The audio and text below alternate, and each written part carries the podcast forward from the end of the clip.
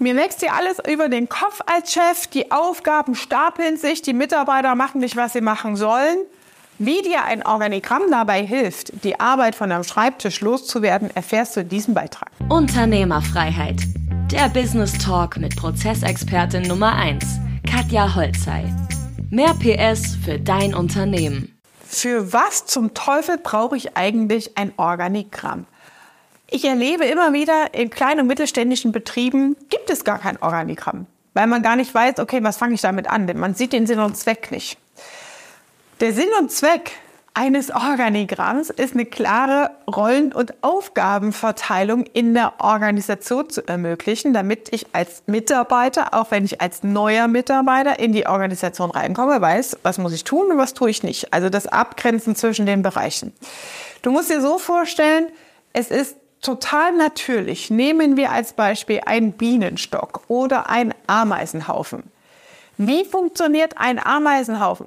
Woher wissen die Ameisen, wo sie hinlaufen müssen, wo die nächste Zuckerstraße ist, die sie dann automatisch bauen und dann hin und her die Nahrungsstrecke und die Kette versorgen?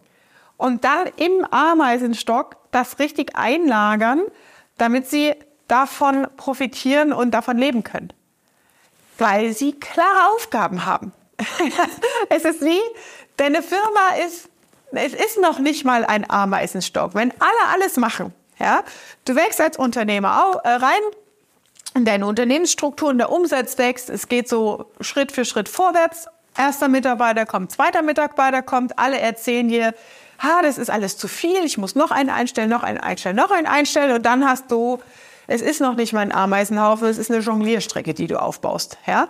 Weil alles um dich herum zentriert, alle machen alles, es gibt keine klaren Verantwortlichkeiten und dadurch, dass du keine Strukturen hast, bildet sich auch diese Kultur nicht. Das heißt, Performance-Mitarbeiter, gute Mitarbeiter, die Strukturen suchen, die nach Ergebnissen suchen, die Ziele brauchen, die verlassen sehr schnell wieder so ein Unternehmen, weil sie damit nicht zurechtkommen.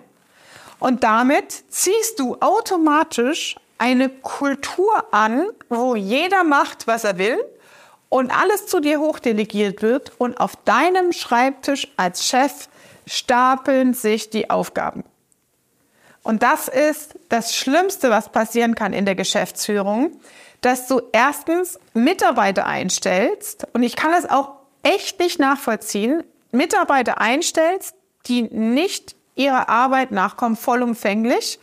Und wenn es Entscheidungsbedarfe gibt oder Abweichungen gibt, oh, hm, weiß ich nicht so richtig, ob ich das machen kann mit dem Kunden, zurück zum Chef.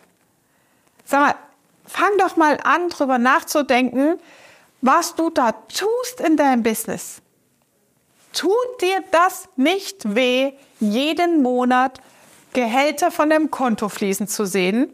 Und dich darüber zu ärgern, dass sich die Aufgaben auf deinem Tisch stapeln.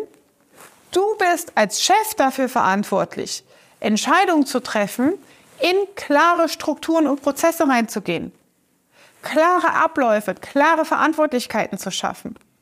Ja, die Frage ist jetzt, wie macht man jetzt so ein Organigramm?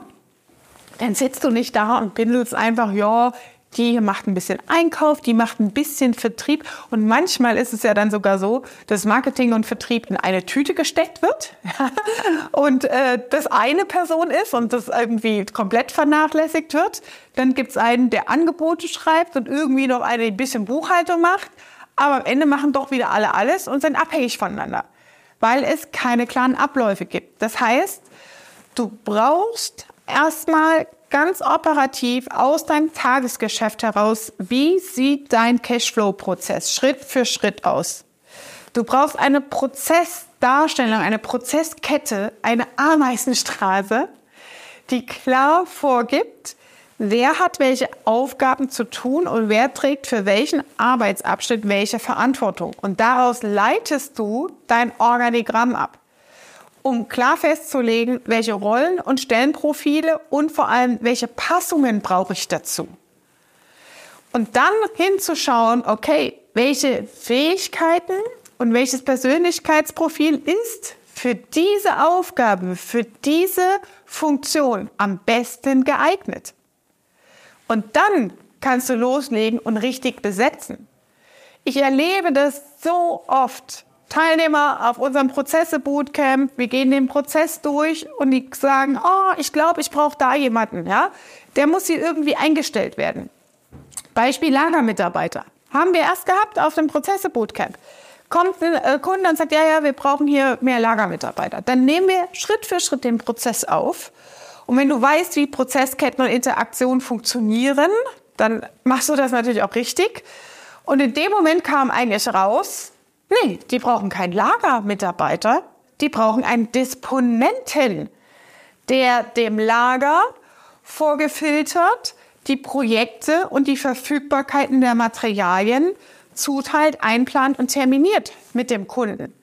Die Kundentermine, die Liefertermine, Ausliefertermine abstimmt und festlegt und dem Lager sagt, was sie tun müssen. Und dann hast du viel weniger Rumrennen und Irritationen. Das sind diese ganzen Zeitfresser, wo Laufzeiten, Wegzeiten, Suchzeiten, wo ist das Material? Hier habe ich einen Zettel, das ist aber nicht in der Kiste. Wo ist die Lieferung?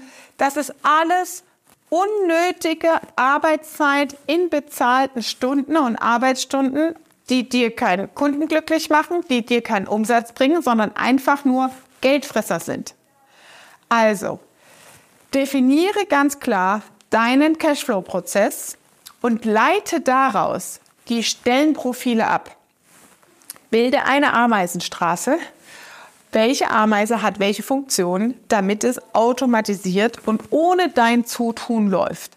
Weil du nur dann, wenn du Klarheit hast in den Strukturen, mit einem klaren Organigramm, mit klaren Stellenprofilen, auch Verantwortung abgeben kannst in die Organisation und dein Team vollumfänglich und selbstständig auch die richtigen Entscheidungen treffen kann.